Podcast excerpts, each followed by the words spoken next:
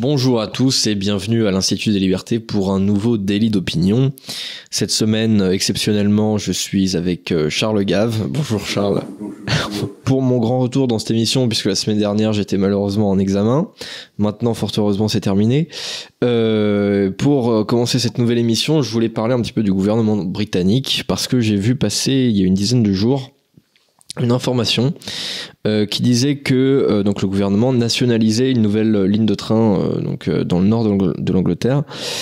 c'est la quatrième ligne de train qui est nationalisée depuis 2018. Je me dis c'est quand même bizarre. quand on parle de nationalisation, généralement, je m'attends à ce qu'on parle plutôt du gouvernement français et pas du tout du gouvernement britannique. je me dis est-ce que les Anglais sont pas en train de devenir socialistes?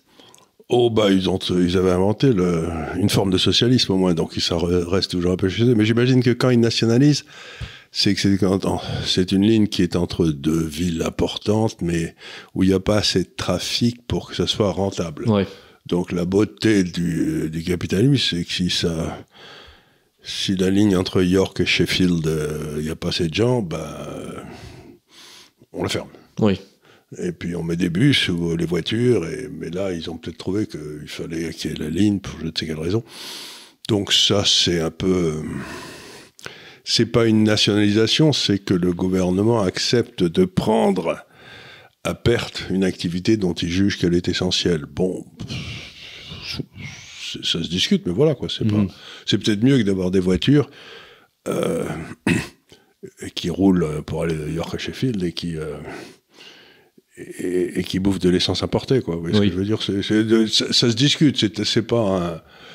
Euh, moi, comme je dis souvent, j'étais dans le sud-ouest. Il y avait une ligne de train qui allait de de Auch à Toulouse. Je crois qu'elle n'existe plus, mais bah, c'est bien dommage parce que c'était pratique, quoi. Ouais. Oui, c'est vrai que parfois il y a des lignes qui sont pas rentables forcément, et d'ailleurs ça dépasse le simple, le simple ferroviaire. Hein. Parfois, ça peut être dans d'autres domaines où effectivement euh, il n'y a pas forcément suffisamment de demandes pour rendre un service rentable, mais on va quand même considérer que bah, c'est quand même euh, suffisamment utile pour euh, beaucoup de gens, voire nécessaire pour le maintenir en vie. Oui, c'est ça. C'est comme, bah, si j'ose dire, c'est comme de mettre de l'internet où il y a trois fermes, quoi. Ouais. Euh, c'est considéré comme euh, nécessaire. Quoi. Ouais, mais d'ailleurs, même, euh, même en, France, hein, avec le, le, métro, je crois que la moitié du prix du ticket de métro est pris en charge par, par l'État, en fait. C'est-à-dire qu'il devrait être à 4 euros normalement. Il est à, je crois, 2,10 euros en ce moment, à Paris en tout cas.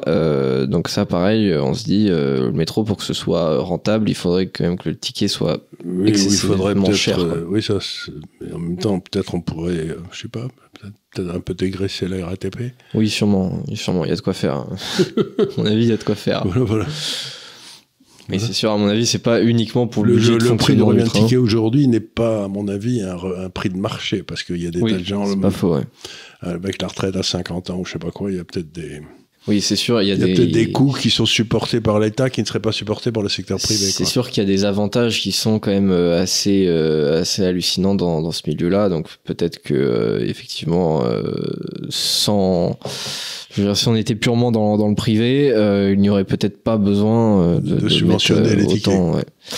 Donc c'est là où l'État merveilleux parce que si vous subventionnez des tickets et si vous et s'il y a un trop gros emploi qui est créé dans la RTP plus, plus qu'il n'est nécessaire, mhm. ça va en accroissement du PIB. Nécessairement, oui. Tout ça, c'est payé par la dette, mais vous ne le voyez pas. Mais vous avez l'impression que vous avez créé des services qui marchent et des, et des, gens, des gens qui ont un emploi. Mais c'est tout du pipeau. Hmm. Enfin bref, on en parlera un de ces jours. Oui, c'est vrai que c'est un vrai sujet, cette évaluation du PIB. Qu'est-ce qu'on produit réellement Parfois, euh, ça, c'est un peu noyé. Et en plus de ça, les, les méthodes de calcul ont évolué euh, depuis, depuis 50 ans. Donc, euh, bon. Euh, mais voilà, je prenais ça en fait comme, comme exemple parce que euh, aujourd'hui c'est, c'est très paradoxal, mais les, les, conservateurs anglais sont vus comme finalement assez, assez socialistes. Ben, c'est-à-dire que évidemment, j'ai beaucoup travaillé sur l'Angleterre historiquement parce que c'est un des grands pays sur lesquels j'ai travaillé. Et donc, il y avait une différence essentielle. C'est que vous mettiez le poids de l'État en pourcentage du PIB. Et euh, depuis euh, qu'on a les statistiques, c'est-à-dire depuis, euh, mettons, 70 à peu près, ou même avant, 66. Et quand les conservateurs étaient là, le poids de l'État dans le PIB montait. Et quand les travaillistes baissaient, pardon, les conservateurs, ils faisaient baisser le poids de l'État. Et puis les travaillistes arrivaient, ils faisaient monter le poids de l'État puis baisser, puis monter, hein, selon la et quand Johnson est arrivé, il s'est passé un phénomène curieux, c'est-à-dire qu'au début, comme toujours avec les travaillistes, avec les conservateurs, je suis désolé, avec les conservateurs, le poids de l'État commence à, baisser, et puis hop, il y a eu le Covid, et alors le poids de l'État a explosé comme jamais. Mmh. Et euh, pour l'instant, ils ont du mal à le faire baisser. Donc, on se retrouve avec les conservateurs qu'on avait avant les années 70, avant Madame Thatcher, qui eux aussi faisaient monter le poids de l'État dans le PIB. C'est-à-dire qu'il y a eu un changement. Dans le fond, le débat britannique se passait l'État c'est la solution, c'était les travaillistes, et l'État c'est le problème, c'était les conservateurs. Et maintenant, il semble bien que les nouveaux conservateurs aient décidé que l'État c'était la solution aussi. Donc si l'Angleterre passe d'un choix de régime entre l'État c'est la solution et l'État c'est la solution, ils vont s'engager sur les voies de la France et ça va pas être beau à voir. Hein. Oui, c'est clair. Mais c'est-à-dire que même euh, aujourd'hui, euh, les travaillistes euh, sont eux qui parlent de faire potentiellement baisser les impôts, ce genre de trucs. Je me dis, mais qu'est-ce que c'est que ce, qu'est-ce que, c'est que ce clivage bizarre On y croit. Ben, quand les travaillistes vous disaient ça, on va augmenter les dépenses de l'État et on va faire baisser les impôts, on disait, moi, vous me prenez pour une, vous me prenez pour une tanche, c'était pas grave. Tandis que là, s'il y a un gars qui veut vraiment faire baisser les, le poids de l'État dans l'économie en Grande-Bretagne, ce serait peut-être pas une mauvaise idée, je sais pas pour qui il va voter là. Ouais. En tout cas, euh, oui, c'est vrai que je sais pas trop comment ils vont s'en sortir les, les, les, conservateurs parce qu'ils sont très très bas dans, dans les sondages d'opinion. Euh, à mon avis, si on avait des élections, là, la vraie question, si on avait, euh, les gens continuent à raisonner, mais pourquoi les conservateurs ont gagné la dernière fois? Parce qu'il y avait un gars qui s'appelait Farage, qui avait lancé un parti, enfin, et que, qui était celui qui était à l'origine du Brexit. Hein. C'est Farage qui était député européen qui a qui a finalement gagné, emporté le vote. Et il avait, pour la première fois dans l'histoire, il y, avait ce qu'on appelait la zone rouge de l'Angleterre, qui était justement tout le nord industriel, où les gens votaient travaillistes depuis toujours. Et puis là, Farage leur a demandé de voter conservateur pour punir les travaillistes qui étaient en train de devenir un peu cinglés. Euh, parce que le type qui était représentant des travaillistes était, était à la fois d'extrême gauche et passablement antisémite. Oui, c'était Jeremy Corbyn, ouais. Ce qui était, ce qui est pas tellement surprenant parce qu'en général, les, types d'extrême gauche sont antisémites, ça va de soi. Et, euh, et, et, donc, pour la première fois, cette zone industrielle a voté conservateur un petit peu sur les instructions de, de Farage parce qu'ils étaient tous pour le Brexit. Et donc la question qu'on peut se poser, c'est Farage représente peut-être, je sais pas, 20-25% des voix en Grande-Bretagne, ou j'en sais rien. Est-ce qu'il va lancer un nouveau parti? Est-ce que ça va être des élections à trois? Et si c'est des élections à trois, alors là, ça va être le grand, euh, le n'importe quoi, parce que personne, ne, personne ne peut faire la moindre, le, moindre, puisqu'en plus, on n'a pas de sondage d'opinion sur des situations similaires. Donc, il peut y avoir. Euh, quand ça s'était passé au Canada, bah, d'un seul coup, je crois que c'est le Parti conservateur, il, a, il a, quasiment disparu. Hmm. D'un seul coup, ils ont passé de la majorité à la Chambre à quasiment plus personne. Ça avait été extraordinaire, ça avait été pouf Ouais. Donc on est dans une période où des, des, partis entiers qui sont au pouvoir depuis, parce que c'est le plus vieux parti au monde, je crois, le Parti conservateur, bah, ils pourraient disparaître. Oui, tout à fait. Tout à fait, il pourrait faire un score euh, totalement ridicule. Et en plus de ça, euh, si jamais certains ne savent pas, euh, le, système électoral en Angleterre fait qu'en fait, on doit être juste le premier par circonscription, et donc c'est en un seul tour. Et donc il suffit d'avoir à peu près plus de 35% à peu près partout sur le pays, et à ce moment-là, vous pouvez complètement effacer votre adversaire, et il peut avoir 10 députés à la Chambre, quoi. Enfin, l'équivalent de, des députés. Si, on a Allez, si tout le monde, s'il y en a un à 30, un autre à 30 et le troisième à 35, celui à 35, il aura 100% des voix. C'est ça. Ce qui est, ce qui est un peu injuste, mais c'est comme ça. ouais, c'est ça. Donc, euh, si, si, les, si, dans très très peu de circonscriptions, euh, les, les, les, conservateurs sont devant les travaillistes, en fait, bah, ils n'auront que ces circonscriptions-là. donc, aujourd'hui, ça correspondrait à, à, très très peu de gens. Et effectivement, Farage, alors Farage, il s'était retiré de la vie politique justement après le ah Brexit, puisqu'il s'est dit, bah, moi, je voulais le Brexit, le Brexit est arrivé, donc j'ai plus de raison de. de mais il était revenu au moment de l'élection législative dernière en disant justement pour, euh, pour euh, faire perdre les pour faire réussir le Brexit. Et il s'était encore retiré un petit peu, mais aussi bien il va revenir parce que ça m'a l'air d'être des, retraits à répétition. Ça. Oui, en plus de ça, il a, il a, il a donné une interview euh, il y a très peu de temps, il y a quelques jours, en disant justement que, qu'il critiquait énormément la façon dont euh, le Parti conservateur justement avait opéré le Brexit. Euh, et en plus de ça, euh, vraiment, il est pas très fan de, de, ceux qui ont succédé à, à Johnson. Euh, donc c'est possible, peut-être s'il est vraiment pas content, qu'il fasse un retour en politique. Enfin, je ferais une remarque, c'est qu'en Angleterre, le Premier ministre est indien, le maire de Londres, je crois, est pakistanais. Euh, bref, c'est amusant de voir comment ils ont intégré ces gens dans leur système politique, ça leur pose aucun problème. Le, le, Premier ministre euh, écossais aussi. Oui, euh, le Premier ministre écossais est aussi, oui, est aussi indien. Bon, lui, après, il a fait quelques remarques quand même un peu bizarres en disant qu'il y avait, selon lui, trop de blancs en Écosse. Bon, ça, s'appelle l'Écosse, hein, mon grand. Il faut, va falloir t'y faire quand même. Bon. sujet suivant, les États-Unis sont-ils au bord du défaut de paiement? Alors bon, bon, est-ce qu'on y croit vraiment à ça? Alors, euh, il faut expliquer, c'est que au moment, euh, je crois que ça s'est passé sous Clinton il y a longtemps déjà, euh, pour coincer les dépenses des, des, que faisaient toujours les démocrates, pour lequel l'État, l'accroissement de la poids de l'État est toujours la solution les, conservateurs avaient fait passer un amendement disant que les, euh, il, fallait qu'il passe un amendement quasiment un amendement constitutionnel. Euh, la taille de la dette était limitée. Oui. Et ça, aujourd'hui, le plafond, il est de 31 400 milliards de dollars. Voilà, voilà. Donc, on avait mis des plafonds de la dette assez élevés pour qu'ils puissent s'amuser quelque temps quand même. Mais euh, dès que vous mettez un plafond, les types se débrouillent pour y arriver tout de suite, quoi, parce que c'est en se disant comme ça, ce sera mes dépenses qui passeront, pas celles du gouvernement d'après. Donc régulièrement, on a une grande crise aux États-Unis où les, les, républicains disent non, on va pas vous permettre de, dépenser plus, on va garder le vieux plafond de la dette, et puis les, les, démocrates immédiatement coupent les dépenses euh, aux crèches, à la sécurité sociale, aux policiers et aux, et aux, aux pompiers pour que euh, la population fasse une pression monstrueuse pour qu'on n'arrête pas les services. Quoi. C'est, jamais les services administratifs qu'on pousse, c'est toujours la garde aux enfants et les pompiers. Quoi. Vous voyez ce que je veux dire les trucs. Bon.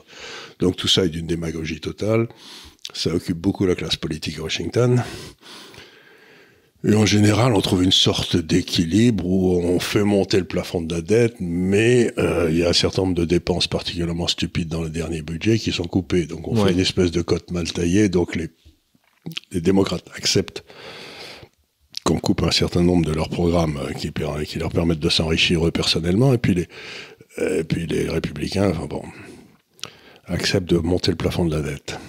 Alors c'est peut-être ce qui va se passer, mais le système, le, système de la dette est tel, dire la dette est devenue tellement incroyable aux États-Unis.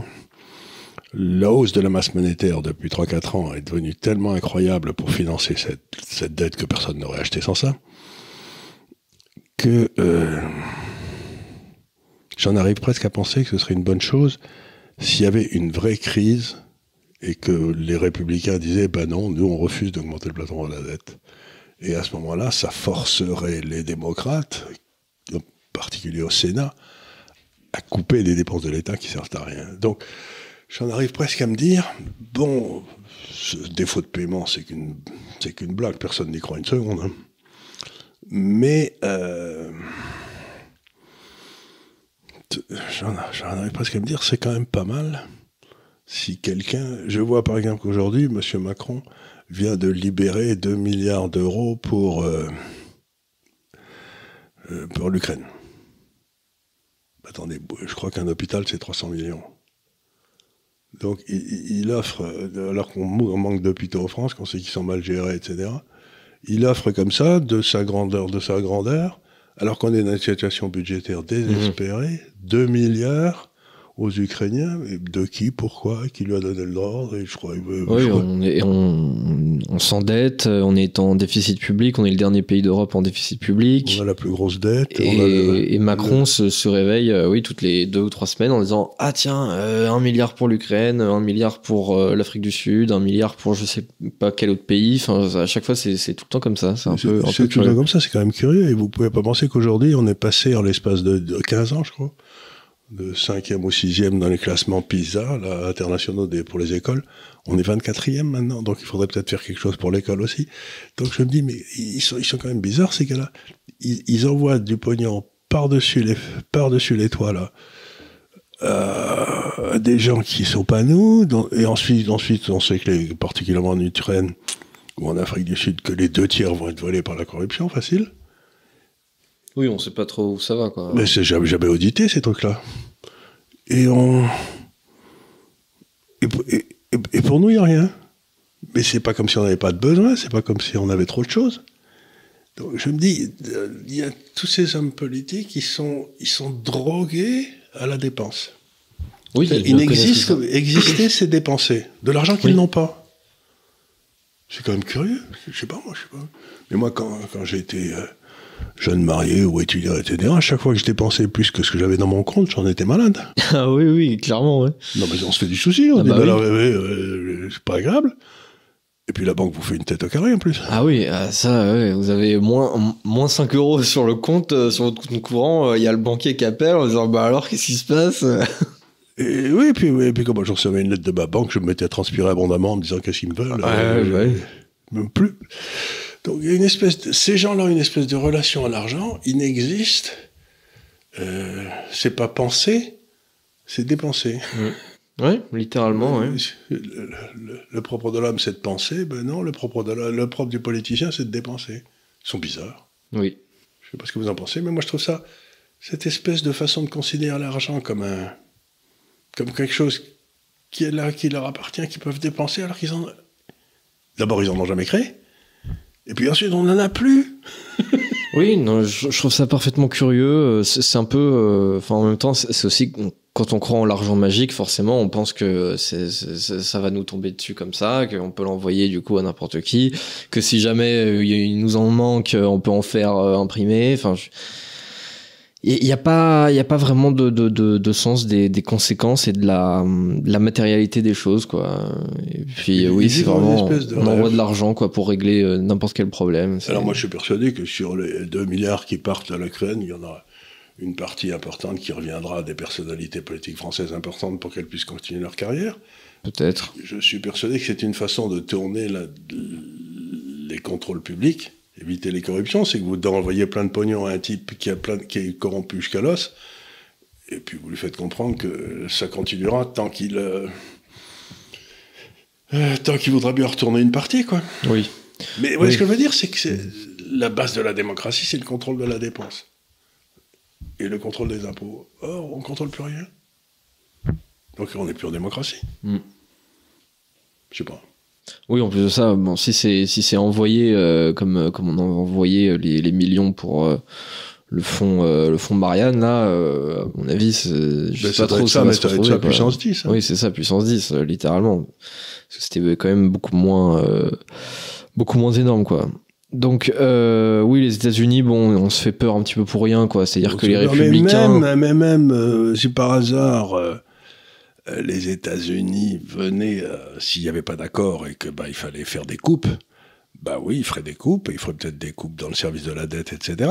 Ouais. Mais il n'en restait pas moins que ça serait une excellente nouvelle pour les États-Unis. Oui. Oui, il ne faut pas se tromper, que- c'est-à-dire que si on arrête l'hémorragie, eh ben, si vous voulez, vous n'allez pas mourir. Tandis que si on permet à cette hémorragie financière de continuer jusqu'à la fin des temps, on, on va être saigné comme des poulets. Quoi. Ouais. Ouais, je suis, je suis un peu d'accord avec ça. Moi, Il, vaut, il suis- vaut mieux qu'il y ait la crise. Moi, je suis un peu d'accord avec euh, l'idée que, au bout d'un moment, faut, faut quand même euh, affro- affronter en face euh, le- toutes nos erreurs euh, dépensières, financières, euh, dans tous les domaines depuis euh, 30, 40 ans, et dire bon bah moment donné on assume, dans les quatre dernières années, qui sont largement accélérés dans les dernières années avec euh, ces histoires de Covid, de machin. Et puis euh, bon, lui aussi, euh, Biden, il décide de, tous les quatre matins d'envoyer 5 ou 6 milliards, je ne sais où. donc il a un petit peu la même fièvre que Macron, mais avec la taille américaine, quoi, la, taille exemple, ils, ils, ont envoyé depuis le début de cette guerre plus de 100 milliards d'armement de dollars l'Ukraine. Bon, les États-Unis, à eux tout seuls. Bien. C'est beaucoup plus que le, le, budget de la défense annuelle, le budget de la défense annuelle de la Russie. Donc ils ont envoyé en un an à l'Ukraine plus que le budget mmh. de la Russie de la défense. Et apparemment, euh, les, Ukrainiens, donc l'OTAN, puisque c'est la même chose maintenant, sont en train de se faire ratatiner militairement. Bon, ça, ça c'est ce qui ressemble au sortir. Donc on en dépense des sommes formidables. Mais regardez ce qui se passe. Vous envoyez 100 milliards d'armes à l'Ukraine. Donc euh, euh, vous débitez en comptabilité en partie double. Vous débitez le gouvernement des États-Unis et vous créditez l'Ukraine. Bon, vous dites bon, ils ont transféré 100 milliards, mais l'Ukraine, elle va payer qui avec? Elle va payer les sociétés d'armement américaines. Donc si vous faites pas, si vous faites sauter le lien Ukraine, en fait, c'est le gouvernement américain qui subventionne son propre euh, qui subventionne 100 milliards de dollars au détriment des payeurs d'impôts américains et au profit des actionnaires des sociétés d'armement, mmh, qui se trouvent être les, le principal lobby de tous les sénateurs et tous les donc vous vous dites c'est un cas parfait d'achat par les sociétés d'armement des hommes politiques pour faire, la, pour faire leur fortune ensemble, au détriment de l'américain de base, dont lui, là, le niveau de vie ne cesse de baisser. Ouais. Bah, voilà, ça me paraît pas particulièrement satisfaisant. Oui, c'est ce que euh, Eisenhower appelait le complexe militaro-industriel. Oui, là, c'est une parfaite illustration, en effet, de, de, de ce que c'est. Et ça, pareil, d'ailleurs, ça rentre dans le calcul du PIB. Donc derrière, euh, on subventionne notre propre truc et on dit, ah, regardez, croissance du PIB, 2%, hop, on est bien. Enfin bref. Euh, alors, question euh, d'un auditeur, en l'occurrence d'une auditrice. Donc euh, n'hésitez pas à nous poser les questions dans les commentaires, dans la section commentaires. Charles pense-t-il que la France va rejoindre le Venezuela? On avait parlé du Venezuela justement il y a, il y a deux semaines. Non, le Venezuela. Vous savez, le Venezuela, c'était en 45. Oui, en 45, 46. le deuxième niveau de vie du monde juste derrière les États-Unis quelques centaines de dollars. Les Vénézuéliens étaient considérés comme les nouveaux riches de toute l'Amérique latine, c'est-à-dire que. Ouais, c'est dingue. Et en, l'espace de. C'est le Venezuela qui a les plus grosses réserves d'hydrocarbures au monde. C'est une forme un petit peu ce qu'on appelle des schistes bitumineux, c'est-à-dire que c'est pas vraiment du du pétrole, il faut le casser un peu, il faut le malaxer et tout, donc c'est un peu plus cher à exploiter, mais enfin il est là et c'est absolument gigantesque les réserves qu'ils ont. Et le prix du pétrole, en l'espace des 30 dernières, 40 dernières années, est passé de allez, 10 euh, dollars le baril à 80 aujourd'hui. 70, allez. Donc, euh, c'était difficile de ruiner le Venezuela. Ben, ils y sont arrivés. Ils y sont arrivés, si vous voulez. Et ce qu'il y a d'extraordinaire, c'est que celui qui a ruiné le Venezuela, qui était un crétin de capitaine euh, qui ne comprenait rien à rien, euh, a été remplacé euh, par un de ses, un bien après. ce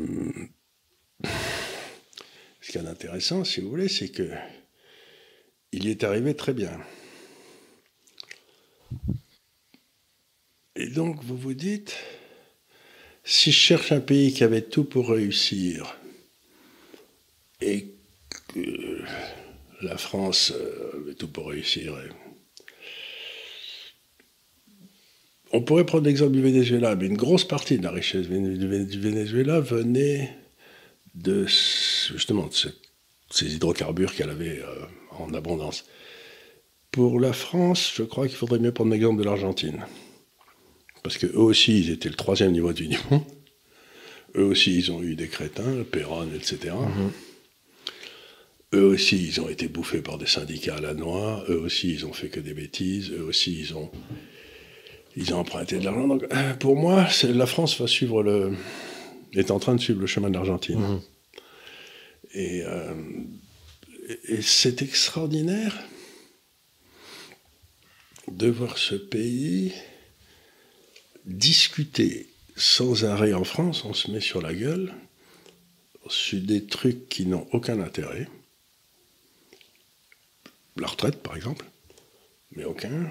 Et ne pas parler de l'essentiel, c'est par exemple, euh, pour moi l'essentiel, c'est quand même la protection du droit de propriété, qu'on qu bafoue dans tous les sens. Euh, et, encore une fois, je regardais les comptes récemment, si vous employez un gars en France, vous le payez 100, il vous coûte 200, il touche 70, il va payer 20% de, d'impôts, il va payer 20% de TVA. Donc, j'embauche un gars, je le paye 200, il va, toucher, il va lui rester 40 à la fin. Quoi. Moi, il m'aura coûté 200.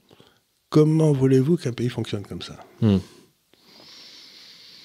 Surtout en plus, à la limite, si, euh, si tout ça était. Euh, évidemment, c'est pas le cas, mais si tout cet argent pris par l'État, justement, euh, allait dans des services publics qui marchaient hyper bien. Non, mais il n'est même pas pris par l'État, là. Il est pris euh, sur le travail des gens pour le donner à des gens qui ne travaillent pas. Ouais. C'est ce qu'on appelle les transferts sociaux. Donc, je voulais donc, on me prend 200, on me donne le droit d'en donner 100 aux gars, il reste 100, et ces 100 vont à des personnes, et c'est là où il y a par exemple 73 milliards de fraude sociale. Et on fait aucune enquête là-dessus. Donc comment voulez-vous qu'on s'en sorte si on a un coût du travail? J'ai des, discussions avec des gens qui me disent le, le SMIC est trop bas en France. Je leur dis c'est vrai il est trop bas. Mais en fait, pour, le, pour celui qui paye le SMIC, il est trop haut. Parce que le type, il touche 1300, mais il va coûter 2000 ou 2500 euros. Donc le SMIC, c'est pas. Le coût du SMIC, pour le, c'est pas ce que touche le gars. C'est ce que, ce que ça paye. Ce que, paye l'employeur. Ce que paye l'employeur. Ben, ben voilà, ben c'est, quasiment le double. Oui, c'est sûr que. Oui, et, donc, le SMIC français, il est plus haut que le SMIC allemand. Oui. Mais le salaire allemand est beaucoup plus élevé. celui que touche l'allemand est beaucoup plus élevé. Ouais. Donc il y a quelque chose qui ne marche pas du tout dans notre système euh, de, de, de, taxer les. Euh, taxer les, pas taxer les travailleurs sur le produit de leur travail, il n'y a rien de plus bête. Hmm.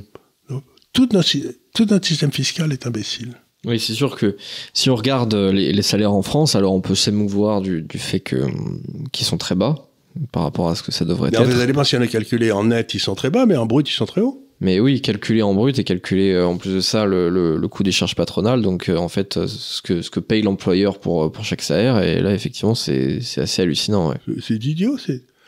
Et ça bloque tout. Hmm. Oui, ça bloque tout parce que là, là, on est en train de, de, de, faire tout un cirque sur justement le, euh, la réindustrialisation. Là, euh... réindustrialiser, c'est même pas possible. Avec Mais justement, c'est ce qu'on ce la, marge, la marge brute d'autofinancement des entreprises françaises en France est la moitié de celle qu'elle est dans les autres pays en Europe. Donc, si vous voulez faire une usine, si vous êtes malade, vous voulez faire une usine en Europe, le dernier pays où vous la mettrez, c'est la France? Bah oui, parce que là, aujourd'hui, la, seule manière de faire venir une usine en France, et c'est là qu'on voit qu'on va se marcher sur la tête, c'est que, euh, en fait, on va subventionner cette usine pour lui dire, ah, regardez, euh, si vous vous mettez en France, on va vous donner des aides. Mais... On ferait, on ferait mieux de pas leur, les, les pénaliser au départ. Bah oui. Donc euh, oui, on va les pénaliser, ensuite on va les récompenser. On va faire comme ça et du coup on va on va financer tout un tas d'administrateurs qui vont qui vont on va faire une machine à euh, gaz qui va. D'ailleurs, moi je crois que dans les semaines qui viennent, je vais sortir un papier pour les gens de l'Institut de la Liberté là, qui sera euh, un petit papier d'une vingtaine de pages, donc ça la forcera à réfléchir et à le lire avec ça. Ça va être un peu difficile, qui s'appellera Comment réussir sa désindustrialisation. Ah, c'est intéressant ça. Euh, comment réussir sa désindustrialisation? L'exemple de la France menée par ses élites. Très intéressant. Comment, comment ils ont fait en 30 ans ou 40 ans pour amener un pays industriel qui marchait très bien à être un désert industriel? Il n'y a pas une mesure qui a été prise depuis 40 ans qui n'ait amené, qui n'ait comme but ultime, réel, de détruire l'industrie. Il n'y en a pas une. L'accélération, ça a été à partir de Jospin, Sarkozy, etc. Ça a été le désastre. Ouais. Donc je, vais, je vais essayer de, pour simplement montrer aux gens ce qui s'est passé et dire ils nous ont fait des discours tout le temps. Mais regardez la réalité, chaque fois qu'ils prenaient une mesure, c'était pour foutre en l'air les usines. Quoi. Oui, oui, c'est sûr. Oui, le, notamment euh, la partie euh, années 90-2000 a été extrêmement Ah, déterminante. Le bain de sang. Ouais. Entre Trichet, Delors, l'Europe, l'euro, il n'y a, pas un truc qui nous a pas, qui nous a pas pété dans la gueule. Ouais, c'est clair. Donc voilà pour la question d'Isabelle, merci pour ta question. Euh, alors nous allons parler un petit peu euh, de la baisse de la criminalité. Alors euh, je, je connaissais pas beaucoup ce pays. C'est un très petit pays d'Amérique centrale. Il s'agit du Salvador. Et alors j'ai- pris connaissance de cet exemple récemment. Je me suis dit mais qu'est-ce que c'est que ce pays? Ça a l'air absolument génial. Donc le Salvador, à la base, c'est euh, ce qu'on s'imagine très bien être euh, un pays d'Amérique centrale, c'est-à-dire avec euh, des, vieux mecs euh, généralement très corrompus euh, qui euh, s'échangent le pouvoir euh, tous les 4-5 ans. Euh, voilà, à défaut d'être des, des vrais dictateurs qui restent pendant 25 ans, euh, on a un petit peu ça. Euh, c'est évidemment euh, un narco-État, euh, donc avec énormément de voilà tout ce qui est gang, cartel, trafic de cocaïne, tout ça. C'est une énorme partie de l'économie du pays et donc s'ensuit forcément une criminalité absolument énorme au point même que euh, généralement quand on voulait euh, enfin le- on, on va dire c'était un peu le maître étalon de la, la, de la violence et de la, de la criminalité Euh, quand on voulait comparer euh, un pays euh, à un autre qui, qui avait un taux de criminalité très important on comparait au Salvador quoi. Donc c'était le pays d'Amérique enfin, tout le continent américain qui avait le plus haut taux d'homicide euh, donc dans, dans, dans le pays. Il y avait plus de 2000 meurtres par an ce qui pour la taille de la population était quand même euh, assez élevé je vous arrête une seconde ici. On pourrait penser que, des pays comme ça, euh, si, si les bandits se tuent les uns les autres au bout d'un certain temps, il n'y a plus assez de bandits. oui Mais c'est marrant, il y en a toujours.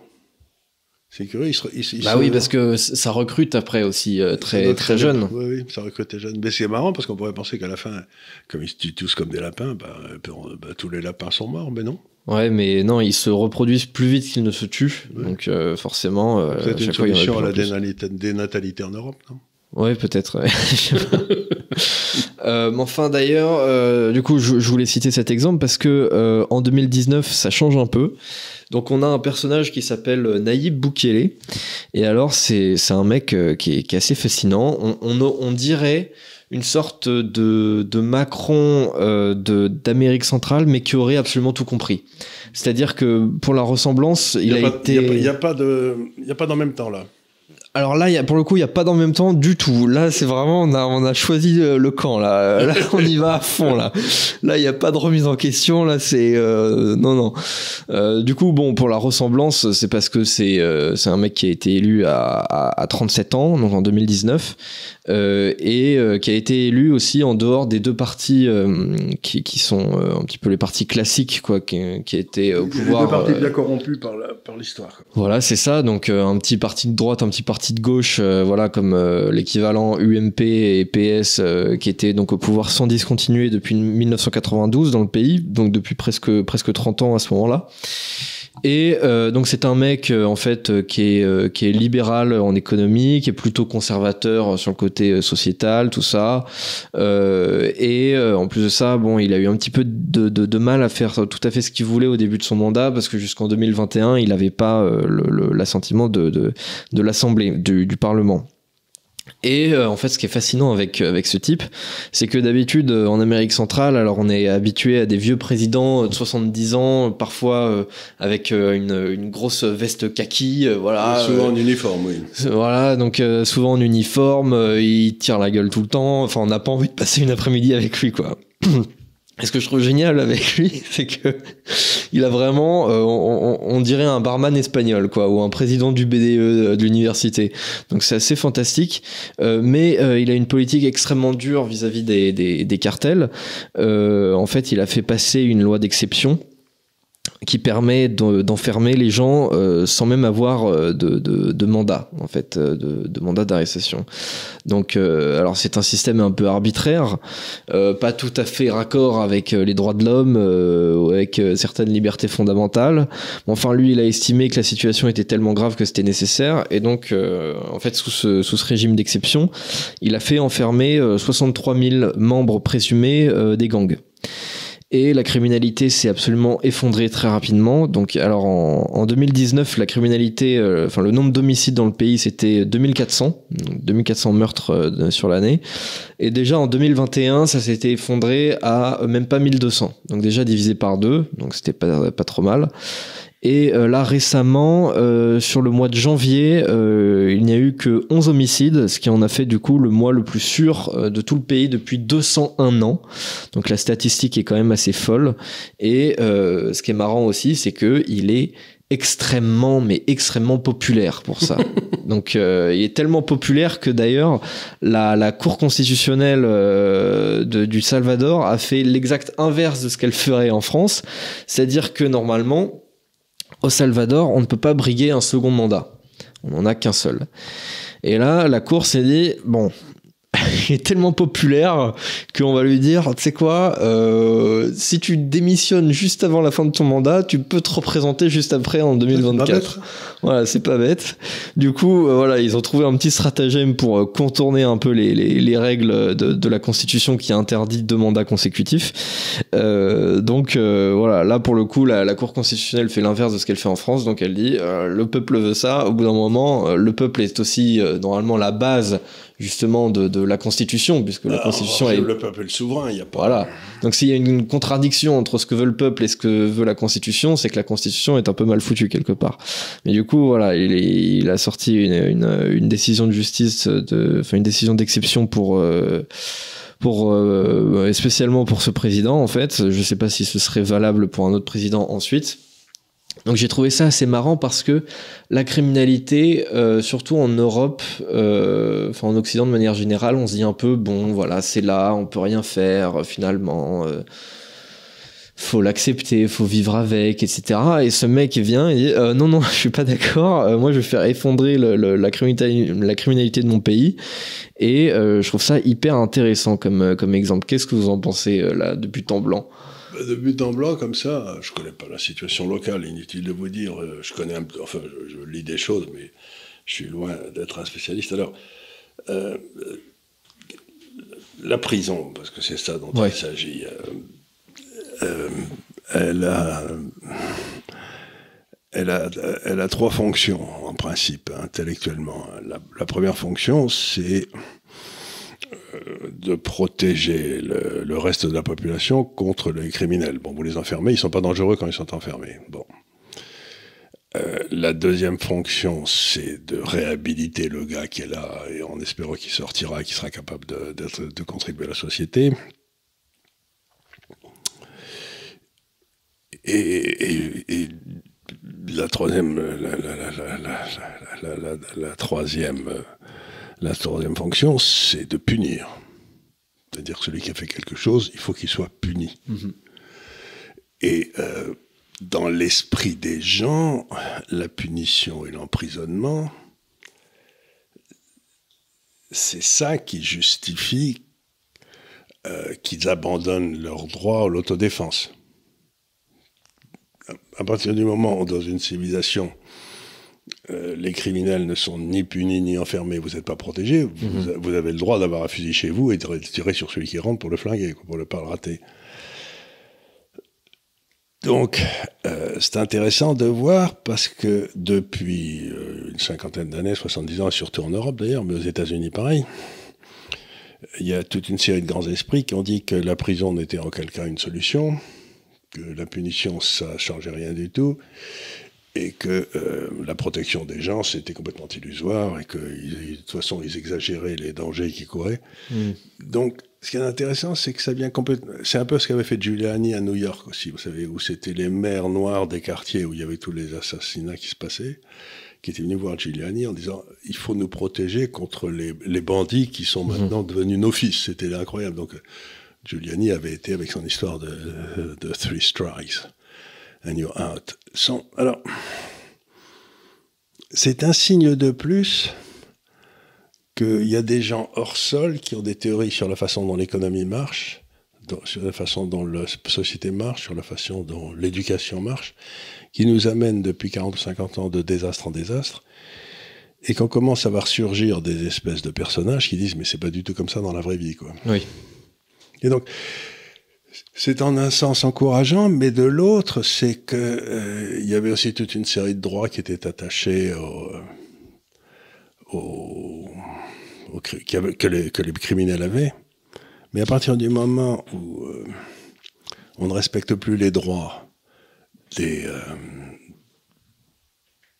victimes, si j'ose dire, la population finit par s'agacer. J'ai vu que hier ou avant-hier, je sais plus où, dans la région de Nancy, il y a un gars qui a été arrêté après avoir blessé cinq personnes et qui, avait eu, euh, qui avait 34 ans, je crois, et qui avait eu 145 condamnations en France. 145 fois, il avait été. Oui, mais Charles, on a tous le droit à une 146e chance quand même. Exactement, mais, mais oui, mais c'est là où ça, justement ça devient complètement fou. Alors, ben moi je crois que le danger, c'est qu'on on aille vers des régimes qui sont tellement sécuritaires qu'il y a des gars qui vont passer à la trappe alors qu'ils n'ont rien fait. Possible. Possible. Et bon, ben, mais en même temps, quand on voit les dégâts que font les, que font les autres régimes, moi, je me dis. Euh, et ça, c'est encore une fois, euh, je veux dire, c'est encore une fois la, la, gauche qui trahit. Parce que la gauche, normalement, elle doit protéger les plus faibles. Oui. Et les plus faibles aujourd'hui, c'est pas ceux qui vont en tôle, c'est les, c'est les gens qui vivent autour de ces gens-là qui en prennent plein la tête. Oui. Donc, moi, la gauche a trahi le peuple, et la façon dont elle trahit le peuple, c'est en aidant trop les criminels. Oui, en effet, oui, c'est euh, toute la thèse de, de, de, Foucault dans Surveiller et punir, notamment. Euh, c'est cette idée que la prison sert à rien, que c'est fasciste, etc. Bah, la prison sert à euh, rien, c'est fasciste, c'est pas agréable d'être enfermé pendant 40 ans ou pendant 10 ans, on n'en sait rien. Mais il est bien vrai que quand les gars sont en prison, en général, ils vont pas commettre d'autres crimes. Oui, bah là en tout cas. Euh... Tu vois, c'est ce que bon, ça montre votre exemple. Oui, là en tout cas c'est sûr, il euh, y a peut-être sur les 60 000 personnes, il y en a peut-être qui devraient pas en être, ça c'est à peu près certain. Euh, mais en revanche, il y en a forcément beaucoup qui, qui, qui y sont pour des bonnes raisons, puisque euh, apparemment il y en a beaucoup qui sont plus dehors et qui peuvent plus faire de, de meurtre. Donc euh, là, le côté euh, punir et protéger la population, je pense qu'il est clairement rempli. Après, je suis un peu plus sceptique sur le côté euh, réhabilitation derrière euh, euh, dans, dans, dans, la vie. Mais enfin, j'imagine aussi que lorsque une partie de ces gens qui sont vraiment donc, très violents sortiront de prison, peut-être quand même qu'ils y réfléchiront à deux fois avant de recommettre un meurtre en se disant ah ouais mais si j'y retourne quand même ça va pas être drôle. Ça va pas être drôle. Mais il y a le côté prévention aussi. C'est, oui, c'est sûr que oui. C'est, le même débat qu'on avait qu'il y a eu avec la peine de mort. C'est bien entendu, mais euh, je, crois qu'il y a eu un certain nombre de personnes euh, qui ont été tuées en France par des gars qui avaient été, euh, qui auraient été dans le temps, il n'y a pas très longtemps, passible de la peine de mort qui aurait été exécuté. Donc vous avez pris des gars en prison, vous les gardez 15 ou 20 ans, vous les libérez, et ils retournent et ils, sortent, ils sortent à nouveau et tuent des gens. Donc la question c'est ces gens, si on les avait tués il y a 25 ans, cela, les innocents seraient pas morts aujourd'hui. Donc il y, a quand même toute une série de questions comme ça qui sont pas faciles à régler. Hein. Oui, tout à fait. Et d'ailleurs, justement, dans ce sens-là, pour, euh, en fait, pour euh, motiver euh, justement les juges à ne pas mettre les, les, gens en prison euh, ou alors à les mettre que dans des avec des peines vraiment très faibles euh, on a une manière assez spéciale de calculer euh, la récidive mmh. donc la récidive, elle se calcule. Alors déjà, il faut que ce soit un crime ou un délit vraiment qui, qui, corresponde en fait au chef d'accusation pour lequel vous êtes, vous avez été en prison. Et il me semble euh, il me semble que ça se calcule uniquement dans les 5 ans après la sortie de prison. C'est-à-dire que si on récidive, mais 6 ans après, ça compte pas dans les statistiques. On n'a pas, pas, le droit de, de, vous l'imputer comme. Euh, voilà. C'est-à-dire qu'il y a une espèce d'amnistie générale après 5 ans. Ouais, c'est un petit peu ça. Vous, vous comptez pas dans les chiffres de la récidive. Euh, donc, euh, voilà, si vous avez été condamné pour viol, que vous avez fait, je sais pas, 7 ans, ce qui est, je crois, la moyenne pour, pour un viol, et que vous sortez et que seulement 6 ou 7 ans plus tard, vous commettez un viol, bah on va dire euh, c'est pas, pas un récidiviste. Euh, alors que bah si c'est un récidiviste et à un moment donné vous avez commis le, le, même crime pour lequel vous êtes allé en prison, euh, c'est de la récidive quoi. Et euh, donc voilà pour, pour l'exemple de, de, de, la sécurité euh, au Salvador. Donc euh, il, il, continue son œuvre. J'imagine qu'il va être réélu. déjà, il avait été élu au premier tour en 2019.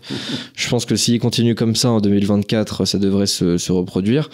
Et ce qui est intéressant aussi, c'est que du coup, dans d'autres pays aussi où on a des problèmes similaires, par exemple la Colombie, bah justement, son exemple est de plus en plus repris aussi par des acteurs de, de, de la vie publique. Et c'est un modèle qui est donc de plus en plus populaire puisque généralement ce sont des pays dans lesquels les chefs d'État euh, disent euh, bah on peut rien faire voilà contre les gangs. De la Colombie, donc généralement c'est évidemment qui, qui sont corrompus quoi. D'ailleurs d'ailleurs même lui même le président du, du, du Salvador euh, au départ euh, puisque avant il était maire justement de la, de la capitale il était il était soupçonné justement de, de, de, de faire d'avoir des arrangements avec les gangs en disant bon on va se calmer un peu sur la criminalité je vous faire je vous, je vous laisse faire ceci cela en douce. Et bon, peut-être que c'est vrai d'ailleurs, mais en tout cas après il a fait, il a quand même fait le boulot.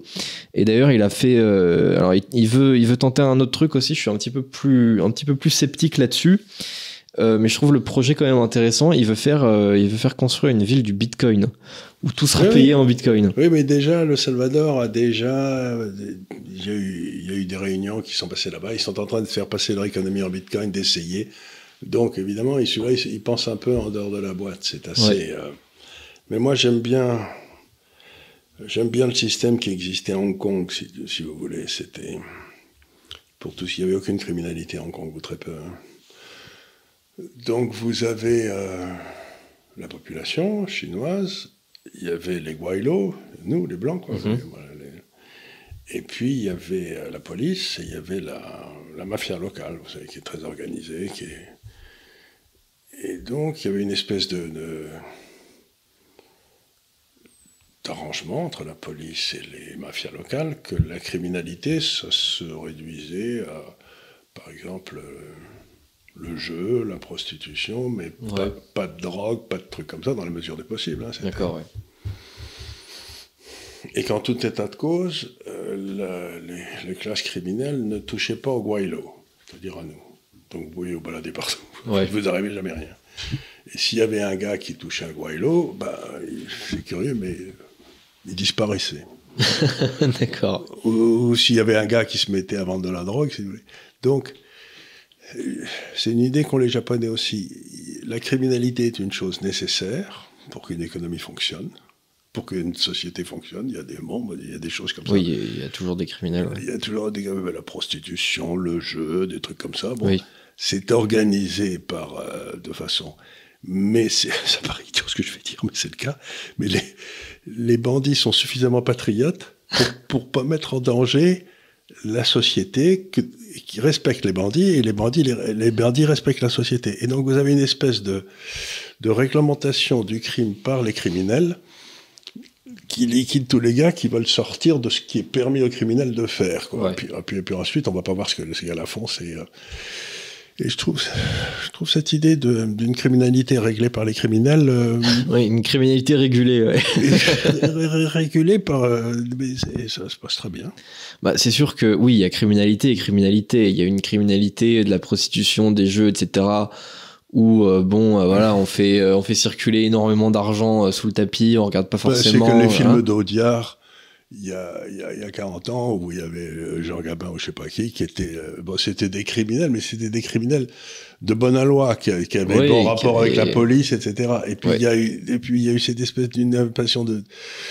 Une espèce de criminalité incontrôlée d'un seul coup. Oui, très très chaotique et puis bah, qui touche la population. Hein, quand, et quand touche on, la population fond. Quand on quand on risque voilà de tomber dans, dans la drogue ou qu'on risque de se Euh, faire tuer. Dès, dès qu'on va vers la drogue, etc., ça commence à déraper. Ouais, tout à fait, tout à fait. Donc il faudrait créer une classe criminelle euh, qui, avec des principes. avec des principes et qui euh, ne touche pas à la drogue et dès qu'elle touche à la drogue, on les liquide. Quoi. C'est, Ouais. ce, serait, ce serait beaucoup. Comme ça, on n'aurait pas à s'en occuper, nous. Ouais, La peine de mort serait pas appliquée, mais enfin, les types du barré, ça disparaîtrait. Quoi. Ouais.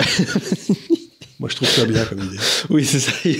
Il y aurait peut-être pas la peine de mort qui serait prononcée comme ça. on mais aurait bah, peut-être on- pas. on un- aurait- et puis, ça fait Mais des, enfin, quand même, ça on fait, des, plus ça vu, fait des quoi. économies de jugement remarquables. Oui, voilà, on va faire des économies de papier comme ça aussi, ce sera bon pour le réchauffement Non, climatique. Je dis ça. je dirais, mais c'est, c'est un but d'une société, c'est d'avoir une criminalité qui est, euh, qui est acceptée, contrôlée, Ouais, qui est contenue, ouais. contenue et, et- et généralement acceptée, quoi.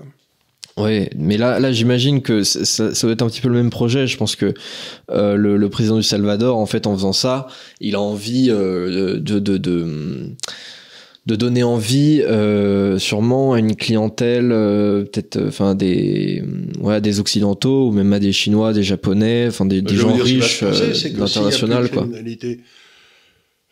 Euh, si, euh, si euh, ça se passe bien, il y a le bitcoin qui marche, etc., ben, l'immobilier au Salvador va monter comme une fusée. Ah oui, bah carrément. Là, moi, j'ai envie de prendre mon pied à terre. Là. j'ai envie de me dire, ah, quand même, on va voir comment ça se passe. Quoi. on peut sortir le soir, il fait bon, on ouais, sait rien, mais... Donc là, en ce moment, il y a quand même d'autres d'autres problèmes de, de, de criminalité, hein, notamment sur euh, les vols, des trucs comme ça. Donc, euh, si vous êtes un, un, touriste, vous avez quand même de, de, de forts risques d'être victime de vols à la tire, de trucs comme ça. Euh, enfin, pour l'instant, quand même, les homicides, ça, ça, semble bien fonctionner, sa politique. Euh, je pense que, à mon avis, ça va s'élargir à pas mal de trucs. Mhm. Euh, donc voilà, exemple à suivre. je pense que je pense que c'est quand même un exemple très intéressant et on va voir ce que ça donnera d'ici quelques années. Bah, et on en revient toujours à la même chose, c'est euh, toutes les études montrent depuis bientôt 40-50 ans, c'est un, un, économiste américain qui a eu le prix Nobel, qui s'appelait Gary Baker, qui avait fait des analyses pour montrer qu'il euh, n'y avait crime, crime dans un pays que si les crimes payaient. Mais si c'était rentable d'être criminel, littéralement, c'est-à-dire si l'espérance de gain était supérieure. oui, il y a un calcul bénéfice-risque. Il y avait un calcul bénéfice-risque. Et dans nos pays, on est arrivé à un moment où il est tout à fait certain que le crime paye. Ouais. Et donc, il faut repartir dans une société où le crime ne paye pas. Mm. Ben, ça semble être la direction que ce monsieur a l'air de prendre. Oui, c'est ça. Là, là, le crime ne paye pas du tout. Plus du tout. Donc, euh... donc voilà, je pense que c'est un exemple intéressant parce que euh, quand même, euh, dans ce qu'on connaît dans les sociétés occidentales, on a plutôt tendance à faire l'inverse. Et en France, encore plus particulièrement qu'ailleurs. Euh, donc pour une fois, je me dis, on a quand même un pays qui, malgré tout, est une démocratie. Hein, c'est mmh. pas c'est pas le fascisme. Même si d'ailleurs le, le, le, président se, se définit lui-même comme, je cite, le dictateur le plus cool du monde. Enfin, en vrai, c'est pas vraiment un dictateur. Il a été élu et il partira du pouvoir le jour où il sera plus élu, quoi.